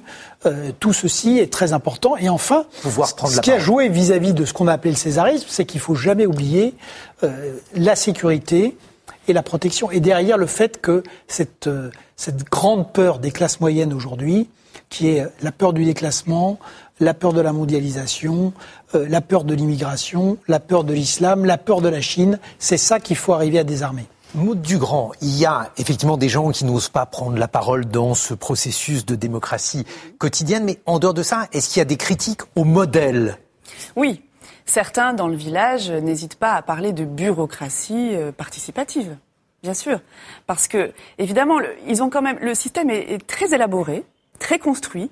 Euh, il faut savoir, par exemple, que euh, le maire et la première adjointe fonctionnent en binôme. Et euh, tous les conseillers municipaux fonctionnent également en binôme. Alors l'idée, c'était à la fois euh, de, lutter contre l'isolement, parce que qu'est-ce qui se passe souvent dans les petites communes? C'est le maire et les premiers adjoints qui décident, et puis au bout de certaines années, de quelques années, les adjoints mmh. se sentent inutiles. Donc là, vraiment, ils ont voulu lutter contre l'isolement, mais aussi contre la question du pouvoir. Euh, c'est-à-dire qu'un pouvoir, la collégialité, on va se la partager, vu que tout c'était complètement nouveau on va, on va céder à plusieurs. Votre question, c'était... Est-ce que l'on peut être contre ce modèle, indépendamment du fait de savoir si on y participe ou pas? Il y a des gens qui, effectivement, peuvent être velléitaires par rapport euh, à leur volonté d'y participer, et puis il y a d'autres gens qui considèrent que, voilà, c'est pas une formule idéale. Quoi. Oui, mais voilà, mais c'est compliqué aussi de comprendre, c'est complexe de comprendre aussi pourquoi il y a des freins à la participation. Euh, parfois, certains disent euh, mais non, c'est n'importe quoi, c'est trop bureaucratique, c'est trop compliqué. Là, on peut tout à fait imaginer aussi que cette complication-là est aussi pour des questions sociales. Mais il faut admettre que dans une démocratie, de toute façon, il faut du pluralisme, y compris quand on cherche une décision et d'avoir de nouvelles formes pour aboutir à une décision avec une majorité. Mais il faut accepter qu'il y ait des gens qui ne soient pas d'accord. Simplement, il ne faut pas que ceux qui ont la majorité oppriment ceux qui sont en désaccord. Il ne faut pas que des minorités notamment via les réseaux sociaux aujourd'hui, euh, prennent le contrôle euh, des décisions publiques contre la majorité. Pierre Rosanvallon, votre point de vue, justement, après avoir entendu l'expérience municipale bah, un des grands, Une des grandes vertus de la démocratie, c'est d'essayer de distinguer les malentendus des vraies divergences. Euh, on peut lever les malentendus, mais les divergences, elles peuvent rester. Il y a des divergences d'intérêts. La démocratie n'est pas le régime de l'unanimité. La démocratie, c'est le régime de la reconnaissance qu'il peut y avoir des conflits d'intérêts, qu'il peut y avoir des conflits de points de vue, mais on essaie que ces conflits soient bien distingués des malentendus que on peut euh, éliminer. Et je crois que l'intérêt euh, d'expérimentation à petite échelle, c'est justement de pouvoir conduire à une distinction de ces deux choses. Mm Maud Dugrand, on ne va pas faire de politique fiction, on ne sait pas ce qui va se passer euh, aux municipales prochaines, mais la liste actuelle se représente, je crois. Absolument. Beaucoup d'élus ne repartent pas et ont expliqué pourquoi, parce qu'évidemment, le temps, l'engagement, la question du temps est centrale dans cette histoire aussi. Hein. C'est-à-dire que l'engagement total des élus, voilà, et même pour les citoyens, le temps de la citoyenneté dans une société euh, où le travail est encore, quand il faut que vous travaillez, que vous élevez vos mômes et que vous payez votre crédit, le temps d'aller aux réunions le soir, c'est pas simple, quoi. Mais bon, l'avenir, là, ben, effectivement, il y a une équipe quand même qui continue, quelques élus euh, qui continuent l'aventure, et puis il y a une opposition qui est née. Mhm. Euh, il y a maintenant. Qui est aussi une opposition participative Alors voilà, qui ne remet pas en cause la question de la participation, qui disent on ne pourra pas revenir en arrière à Saillant, c'est pas possible. Parce que la chose publique irrigue le village et depuis longtemps. Hein, c'est pas que depuis 2014. Et ça, je l'explique dans, dans mon livre assez longuement. Mais voilà, il y a une opposition franche qui est née évidemment du PLU, hein, parce que ça a été le sujet. Le plan local d'urbanisme, je rappelle. Le plan local le plus, voilà. Euh, voilà, qui là, c'était beaucoup. Alors certains considéraient que ce PLU était beaucoup trop décroissant, écolo, euh, allait vraiment. Il, voulait densifier, évidemment. Ça, c'est la loi, hein, de toute façon. Il faut savoir qu'aujourd'hui, l'étalement urbain, c'est fini. Hein. La loi impose, et tant mieux. On va quand même pas euh, revenir en arrière. Mais voilà, du coup, c'est clivant, mais moi je trouve que c'est une bonne santé dans le village. Il y a quand même des villages qui ont du mal à recruter en ce moment pour créer des listes. Là, à Saillant, vous avez deux listes qui sont en train de se constituer. C'est gage de bonne santé. Un dernier mot, Pierre Rosanvallon. Oui, c'est certainement de bonne santé parce que la, la division oblige à l'explication. Maud Dugrand, la petite République de Saillant, une expérience de démocratie participative aux éditions du Rouergue. Merci, Merci. de nous avoir rendu visite. Et euh, Pierre Rosanvallon, le siècle du populisme, histoire, théorie critique aux éditions du Seuil. Merci également d'être venu dans cette bibliothèque. Voici maintenant un reportage, un reportage qui a été fait lors d'un salon du livre au Havre. Regardez. Du Havre, on connaît ses docs, son modernisme flamboyant à la Auguste Perret, mais moins son salon littéraire. Et pourtant, depuis 9 ans, le festival Le Goût des Autres accueille écrivains et éditeurs. Une ouverture qui tranche avec le repli sur soi prôné par le populisme. Un discours binaire, simpliste, qui n'est pas nouveau, selon l'auteur Christophe Onodibio. C'est le sujet de l'histoire de l'humanité. Dès le 5e siècle, on a ça. Aristophane, au 5e siècle, écrit une pièce très très drôle qui s'appelle Les Cavaliers, dans laquelle il s'en prend à un populiste de l'époque qui s'appelait Cléon. Mais en fait, il, invente un personnage de vendeur de saucisses, un charcutier qu'on va chercher dans la rue. Et on lui dit, mais toi, tu vas devenir le chef. Et le charcutier dit, mais j'ai aucune qualité pour être le chef. Si, parce que tu dois parler au peuple. Et pour parler au peuple, il faut tout ce que tu as, la gouaille, le langage des halles, le langage de cuisine. Et donc tu seras élu. C'est ça qu'il faut que tu fasses. Et c'est une pièce qui parle déjà du populisme. Evelyne Maillot est une jeune auteure qui vit à Montréal, tout proche de l'Amérique de Donald Trump, dont elle ressent l'influence dans la société québécoise. Trudeau peut avoir l'air hyper sympa, faire euh, des mesures euh, qui sont contre les valeurs qu'il défend lui-même, mais on va toujours être euh, plus indulgent parce que c'est moins pire. C'est toujours moins pire que Trump. Et ça, je trouve ça très dangereux parce qu'on devient moins exigeant. Moi, j'ai entendu ça de, de chefs politiques chez moi euh, sur des enjeux env- environnementaux. Ah non, mais moi, je suis pas d'accord avec cette étude. Mais des scientifiques ont travaillé là-dessus pendant des mois, mais toi, t'es juste pas d'accord. Et ça se vaut. Ça se vaut dans les médias, comme si c'était la même valeur. Et donc, moi, c'est ça, euh, la dégrada- dégradation de la pensée critique.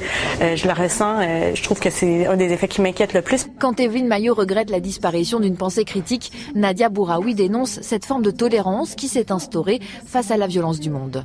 Notre seuil d'acceptation, il s'est élargi, il s'est agrandi et j'ai l'impression que nous acceptons de plus en plus l'inacceptable. Ce n'est pas uniquement aux politiques de changer, c'est trop facile. Nous devons changer notre relation aux politiques, mais notre relation à notre prochain. Notre prochain euh, n'est pas celui qui va menacer, c'est celui qui me ressemble, c'est celui que je dois envelopper s'il est dans le besoin, et c'est celui qui doit m'apporter. Sa différence euh, va m'enrichir. Dans son premier roman, Chronique d'une station-service, Alexandre Labruffe voit le monde défiler à travers les yeux d'un pompiste, veilleur d'une société absurde mais pas dénuée de poésie. Il est politique parce que il décrit une France effectivement qui se déglingue, mais avec humour et avec humanité. Et je voulais réenchanter tous les gens, en fait, euh, peu importe de quel, de quel bord ils sont et peu importe qui ils sont, qui fréquentent ces stations-service. Et là où, euh, où euh, je m'amuse et je, disais qu'il n'y avait rien de... Enfin, c'est mon pompiste qui disait qu'il n'y a, rien de plus démocratique qu'une station-service. Quel est le dernier lieu de la démocratie? Là, je m'amuse à dire que c'est la station-service. Pourquoi? Parce que c'est le- c'est peut-être un des seuls lieux encore où toutes les classes sociales se, se, se croisent. La station-service comme rempart au populisme, avec des écrivains unanimement inquiets, mais prêts à entrer en résistance. Plus que jamais, ils écriront. C'était un sujet de Marion Vigreux. Et maintenant, on va rejoindre Valérie Toragnan, la directrice de la revue des Deux Mondes.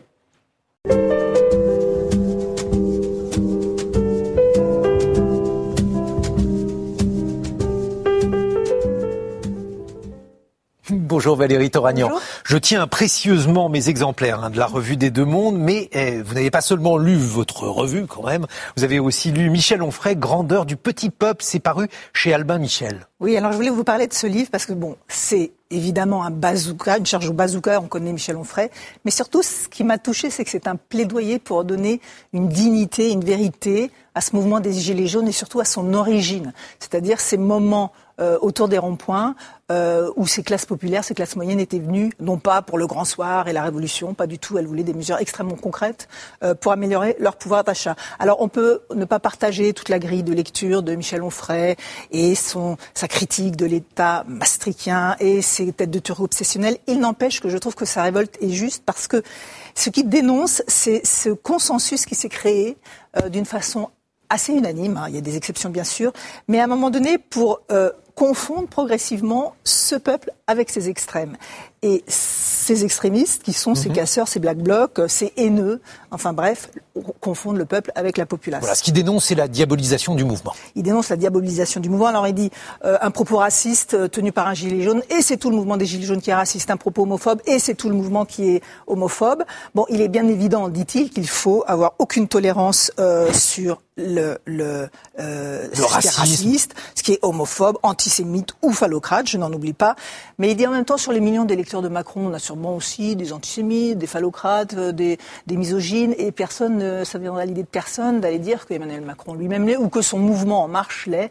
Donc voilà, attention à cette diabolisation, à cette essentialisation quand on parle du peuple. Et puis, vous voulez nous inviter également à relire Victor Hugo. Et oui, parce que qui mieux que notre grand Victor Hugo national pour parler du peuple, le père de Cosette et Gavroche? On se replonge aux origines de ce peuple. Et dans ce 19e siècle, avec Les Misérables, qui est un peu le début et même la consécration hein, de, de l'entrée en littérature du, du peuple, du peuple avec un grand P. Alors lisez Les Misérables ou relisez Les Misérables. L'enterrement du général Lamarck en 1832, c'est un véritable reportage des Gilets jaunes. Il y a le désarroi du pouvoir qui comprend pas ce qui se passe au début, l'incohérence des foules, euh, la rancœur de la boutique, des petits commerçants qui baissent les rideaux et qui disent mon Dieu, qu'est-ce que c'est que cette, euh, cette chienlit L'idée qu'une émeute ratée peut servir le pouvoir, c'est spectaculaire à relire. Mais il y a un mouvement anti-Hugo hein, en ce moment, euh, dans l'air du temps. On dit voilà, Hugo, c'est aussi le papa du populisme, Valérie. Il a sacralisé le peuple, il a, c'est lui qui a, c'est à cause de lui qu'on en est là, quoi, presque. Alors moi, je voudrais dire oui et non, enfin surtout non, parce que les misérables, ce sont pas les miséreux, ce sont aussi bien les victimes que les immondes. Euh, prenons les Thénardier, ce sont des détrousseurs de cadavres sur le champ de bataille à Waterloo, ce sont les tortionnaires atroces de la petite Cosette. Et puis, et puis c'est aussi les parents de, de Gavroche, ce, ce héros totalement lumineux qui va mourir sur les barricades. Hugo ne se fait pas d'illusions, contrairement à ce qu'on dit, sur le peuple. Euh, les âmes lumineuses, elles côtoient les tas d'ordures.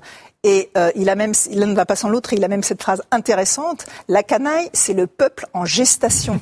La condition humaine, c'est l'alliance du meilleur et du pire. Et si vous me le permettez, je voudrais lire quelques qui sont on vous permet tout. de, ce, de, ce, de ces misérables. Il arrive quelquefois que même contre les principes, même contre la liberté, l'égalité et la fraternité, même contre le vote universel, du fond de ces angoisses, de ces découragements, de ces dénuements, de ces ignorances, de ces ténèbres, cette grande désespérée, la canaille, proteste et que la populace livre bataille au peuple. Mais il y a des grandeurs à côté des misères. La populace a plus d'une fois sauvé Rome et la canaille suivait Jésus-Christ. Merci d'avoir lu du Hugo ici dans cette bibliothèque du Sénat. Alors si vous le permettez, je vais montrer quand même la revue des deux mondes avec un hors-série Simon qui lui aussi est un autre géant de la Géant de la littérature. Et absolument. puis alors le, le dernier numéro, mais j'ai- pas euh, lu le titre. Ah si, c'est celui de février. Voilà.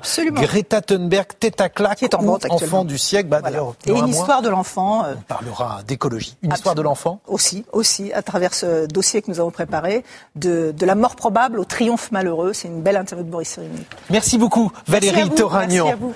Voilà, après avoir évoqué Victor Hugo, après avoir évoqué l'imaginaire du 19e siècle, on va évoquer l'imaginaire du 21e avec vous, Diane Ducret. Bonjour. Bonjour.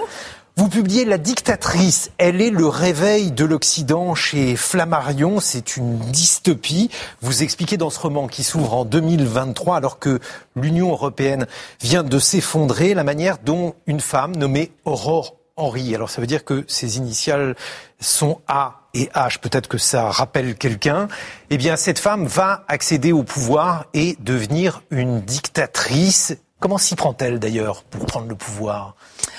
Euh, elle s'y prend en étant portée tout simplement par la vindicte populaire. Alors ça fait un lien parfait avec Victor Hugo, puisque parfois euh, le peuple sauve Rome, mais le peuple peut aussi brûler Rome parfois. Et d'ailleurs, euh, elle utilise les mots de Victor Hugo, ceux de Ruy Blas, bon appétit messieurs les ministres, vous qui pillez le genre humain, qui sont ceux d'un mouvement que j'ai imaginé il y a à peu près deux ans, quand j'ai Mhm. commencé à écrire ce livre qui sont tristement dans l'actualité puisqu'on est dans un Oui, ça contexte- peut Oui, donc effectivement faire penser à beaucoup de choses. oui, c'est très intéressant parce qu'en fait, ce livre n'est pas, il était dystopique dans son intention, mais il n'est pas dystopique dans sa réalité puisqu'il part bien de notre présent, euh, puisque j'y envisageais évidemment le Brexit, la séparation de tous les membres euh, de l'Europe de manière unilatérale, la destruction des traités de Rome et de Maastricht, et un, mouvement- un grand mouvement populaire qui va commencer à agiter euh, les capitales d'Europe de type gilet jaune, mais que je n'appelle pas évidemment comme cela, euh, qui veut lutter contre tout d'abord Et c'est en ça qu'elle va se joindre vraiment à cette ferveur populaire euh, qui se sent flouée Mhm. euh, flouée par les directives européennes décidées à Bruxelles, euh, flouée par euh, les inégalités croissantes, flouée par la radicalité de certains, par l'immigration, par ce que l'on donne aux autres en ayant l'impression qu'on nous ôte quelque chose, le pain de la bouche. Et bref, ce grand mouvement va atterrir tout simplement à, à Munich, à une, une manifestation durant laquelle, euh, exaltée, pris d'un élan, cette femme qui était journaliste de guerre, C'est important d'ailleurs qu'elle soit journaliste parce qu'elle maîtrise les règles de la communication. Absolument, et c'est très intéressant pour la suite et, et pour sa prise de pouvoir. Euh, surtout, un de ses convois a, a été euh, victime d'un attentat en Irak, et donc victime d'un traumatisme. En tout cas, elle a vu cette violence euh, réservée aux zones de guerre arriver peu à peu en Europe, en Occident et surtout en France, euh, tant dans les mots que dans les actes. Et elle va se saisir d'une pierre et la jeter sur le visage d'un des présidents. Évidemment, de là, tout va aller très vite puisque, comme elle maîtrise les codes de la communication, son acte est filmé. Il tourne en boucle sur les réseaux sociaux et ça suffit à la naissance d'une nouvelle idole, une idole de contestation, une idole de rébellion, celle qui nous comprend. Ça veut rien dire et ça veut tout dire de nos jours finalement. Le fait que ce soit une femme, Diane Ducret, que vous ayez choisi de, mettre en scène, alors même que dans vos différents livres auparavant, vous êtes intéressé aux dictateurs et à leur épouse, le fait qu'aujourd'hui vous mettiez en scène une femme qui prendrait le pouvoir et deviendrait elle-même le, le symbole, l'incarnation du pouvoir totalitaire, qu'est-ce que ça change? Ah, ça change beaucoup de choses, ça change énormément de choses. Euh, D'abord, en effet, euh, il y a dix ans que j'ai écrit Femme de dictateur, euh, livre avec lequel je me suis fait connaître, et je me suis demandé dix ans après qu'est-ce qu'elle serait devenue finalement. Et aujourd'hui, on n'en est plus à la femme de dictateur. Les femmes ont pris le pouvoir. Aujourd'hui, il y a neuf femmes environ, je crois, qui dirigent des, des démocraties occidentales en Europe. Qu'est-ce que ça change le pouvoir au féminin? Est-ce que le pouvoir a un sexe? Mais surtout, un jour, j'ai entendu dans un dîner que oui, la femme est l'égale de l'homme, mais bon, enfin, elle pourrait jamais être un dictateur aussi violent qu'un homme. La femme, comme si finalement la femme était, meilleure, euh, la femme était plus douce, la femme apporterait quelque chose. Et d'ailleurs, il y a cet adage euh, le monde sera enfin en paix lorsque les femmes le gouverneront. Euh, en étant- Vous, vous n'êtes pas d'accord avec ça en tout cas, je questionne. En tout cas, je questionne cette affirmation. Je me demande, en étant bien sûr, est-ce que cela change réellement quelque chose Si l'on veut vraiment être féministe, on doit se dire que non, une femme peut être absolument euh, l'égale d'une pire ordure et même d'un dictateur, avoir des velléités totalitaires au même titre qu'un homme. Bon, on a de toute façon différents exemples de leaders populistes qui sont des femmes. Alors, je, je pense même pas. Déjà la réponse. euh, Nicolas Bavrez. Evita Perron ou euh, aujourd'hui Madame Christina Kirchner, qui est revenue en Argentine par personne interposée. Et on a également des leaders euh, politiques, je pense à Alice Weidel pour euh, l'AFD en Allemagne, qui est une oui, femme qui mais, est... mais elle n'est pas encore au pouvoir. Non. C'est quand même une grande différence. confirme, parce elle qu'effectivement- n'est pas au pouvoir, mais le, le fait effectivement qu'on puisse euh, considérer qu'une femme ait une manière d'adoucir. et y compris des femmes à la tête de partis euh, populistes ou extrémistes euh, à gauche, à l'extrême gauche ou à l'extrême droite, euh, euh, j'allais dire, on en a des exemples et pas très loin de chez nous. Diane Ducret, le fait d'utiliser la forme du roman, euh, puisque vous avez décidé de construire cette dystopie donc comme un récit, pourquoi l'avoir fait? Pourquoi avoir utilisé cette forme? Euh, c'est vrai que dans Femme de dictateur, qui était un, un essai historique, je racontais euh, le passé peut-être de la dictature et sous forme romanesque j'ai eu envie d'en décrire son futur. C'est-à-dire finalement un peu son présent tel qu'il se dessine aujourd'hui. C'est vraiment intéressant parce que ça permet d'abord beaucoup plus de liberté. Ça permet euh, un parallèle aussi avec le passé et Oui, parce que vous avez avec- assumé le parallèle avec euh, Hitler et vous l'avez incarné dans l'époque euh, contemporaine. Vous pensez vraiment que c'est quelque chose qui aujourd'hui peut nous arriver? Sous cette forme exactement similaire, évidemment que non. L'eau euh, je ne passe pas deux fois sous le même pont. Néanmoins, on retrouve certains éléments quand même euh, assez dramatiques. La vraie différence, notamment avec ces femmes au pouvoir, qu'est-ce que c'est? C'est la naissance d'une idéologie. Jamais, pour l'instant, on a eu une femme, on a eu des femmes au pouvoir, et en effet très retors, mais jamais qui était à la, à la base, qui donnait naissance à une idéologie totalitaire. Et là, dans ce livre, c'était vraiment important d'inventer. Si aujourd'hui on avait euh, quelque chose, de, un État totalitaire, quelle serait son idéologie? Évidemment, ni le fascisme, ni le communisme, ni le nazisme. Et là, j'en ai inventé une nouvelle basée sur le féminisme, sur l'écologie, sur l'harmonie parfaite, sur le bien décrété pour tous. Et c'était intéressant, oui, euh, de montrer à quel point justement euh, tout idéal, dès lors qu'il est porté au nu avec force militaire, force de coercition et de radicalisation, même s'il veut le bien, peut amener la guerre. Nicolas Bavrez, c'est intéressant que dans l'imaginaire contemporain, il y ait comme cela la dictature qui ait pris tant de place. On a rappelé l'importance d'Orwell. Diane Ducret signe un roman sur la dictatrice, alors qu'il y aurait la possibilité de faire d'autres approchements, je ne sais pas, avec le 19e siècle, par exemple, le ventre mou du 19e siècle. Vous qui signez un Tocqueville. Ben, je crois que la vraie grande question et le point commun, c'est là où Tocqueville a tout à fait raison, c'est que la question décisive, c'est la liberté politique. Mais simplement, euh, les tensions sont différentes. Donc, euh, au XIXe siècle, ça a été le combat entre les sociétés d'ancien régime et la montée de la société euh, démocratique, et puis le surplomb du césarisme avec l'expérience de Napoléon et de l'Empire français qui avait dominé l'Europe. Et tout le XIXe siècle a vécu dans la hantise de la répétition à la fois de ces guerres et de ce type d'expérience. Ensuite, au XXe siècle, on l'a rappelé, ce qui est le modèle euh, qui a été retenu, c'est la lutte entre la démocratie et les totalitarismes. Là encore, la liberté politique. Et c'est vrai qu'aujourd'hui, sous des formes, à mon avis, euh, différentes, mais qu'on peut euh, effectivement essayer de mettre en lumière par le roman, c'est bien de nouveau la liberté politique. Comme on l'a dit, avec deux types de démocratie, la démocratie libérale ou illibérale et puis euh, la démocratie avec euh, aussi le djihadisme, la théocratie à l'iranienne, et de l'autre côté les démocratures euh, chinoises, russes ou, ou, ou, turques. Donc la liberté politique, et c'est là où Tocqueville avait raison contre Marx, c'est que le premier problème, c'est pas le capitalisme et la lutte des classes. Le premier problème, c'est la liberté politique, et elle est de nouveau aujourd'hui en risque. Les capitalistes, en tout cas les patrons d'industrie, ils sont favorables à votre dictatrice, Diane Ducret. Euh, dans le livre, elle leur réserve un sort assez particulier. Évidemment, au début, tout comme ça s'est passé avec Hitler à sa sortie de prison, puisque c'est vrai. servent de marchepied. Absolument, voire même de financier, euh, d'éducateur, même au sens politique, puisque, rappelons-le, dans le roman, évidemment, A.H., Aurore Henry, Adolf Hitler, on est 100 jours, jour pour jour, 100 ans, jour pour jour, euh, après Adolf Hitler, dont elle est une sorte de double féminin. Euh, c'est-à-dire que vraiment, les dates de l'accession au pouvoir d'Hitler et sa progression, la progression du nazisme, sont exactement ceux d'Aurore Henry. Euh, vous savez que parfois, j'ai reproduit certains discours d'Adolf Hitler auxquels je n'ai changé que quelques mhm. phrases. Euh, malheureusement, dès lors que certains ont lu le livre, certains ont dit ah, cette Aurore Henry, elle a tout compris, c'est ça qu'il nous faudrait aujourd'hui, elle a compris ce qui se passe. Mais ce qui est très intéressant, c'est que on est à cheval entre le XXe siècle et le XIXe siècle, plus subtilement que sur, euh, Adolf Hitler. Il y a exactement, euh, ça me fait très plaisir, euh, les réflexions de notre ami, parce que il y a un côté très napoléonien, parce que c'est la hantise, en effet, dès lors, suite à une grande révolution libérale comme ça du peuple, une terreur, on se fait peur et donc on va aller trouver un homme providentiel ou une icône et donc elle va franchir les Alpes euh, de manière très napoléonienne. Euh, il y a quand même plusieurs symboles comme ça. Et là c'est le grand Napoléon alors que, vous pourrez votre, goûter. votre Napoléon à vous est le petit Napoléon, celui auquel Tocqueville est, confronté, Nicolas Bavrez. Oui mais Tocqueville il a beaucoup réfléchi, enfin il, condamne euh, l'empire de Louis-Napoléon à, cause, j'allais dire, de, du grand Napoléon dont il reconnaît l'œuvre, c'est ce qu'il dit, c'est qu'en en réalité l'intendant d'Ancien Régime et le préfet napoléonien se donnent la main au-dessus du gouffre béant de la Révolution, c'est-à-dire qu'on a un État qui, euh, euh, euh, qui est un État déjà très centralisé.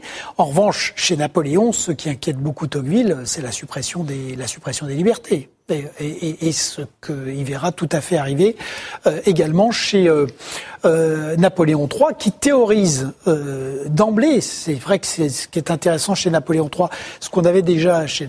C'est à travers le plébiscite, le fait qu'il se présente comme l'homme-peuple contre euh, euh, les parlementaires euh, qui ne représenteraient en réalité que des morceaux et qui ne représenteraient pas véritablement la nation. Bon alors la seule chose qui nous manque maintenant, Diane Ducret, c'est une crise en fait, puisque c'est la crise, la grande crise qui lui permet de devenir la dictatrice que vous dépeignez. Celle-là, je ne nous la souhaite pas, parce qu'en effet, suite au démantèlement de l'Europe, évidemment, on va avoir une crise énergétique euh, clair, puisque les Russes euh, vont arrêter euh, l'avancement des gazoducs russes, les Arabes vont réserver leur pétrole à ceux qui peuvent payer, les pays occidentaux, européens en tout cas, ne peuvent plus payer. étant interdépendants du point de vue de la nourriture, c'est donc la famine et la crise énergétique. Et là-dessus, on a une grande crise climatique avec un hiver polaire, comme c'était le cas en 1929. Et malheureusement, là-dessus, une crise économique qui arrive, à la faveur de laquelle Aurore Henry devient l'homme-peuple, justement, ou la femme-peuple. Diane Ducret, La dictatrice, elle est le réveil de l'Occident, c'est aux éditions Flammarion. Merci également Nicolas Bavrez, Le Monde selon Tocqueville, combat pour la liberté, c'est aux éditions Taillandier. On se retrouve dans un mois pour un autre numéro de Livrez-vous. J'embrasse Adèle Van Rett. À bientôt, à dans un mois, ici même.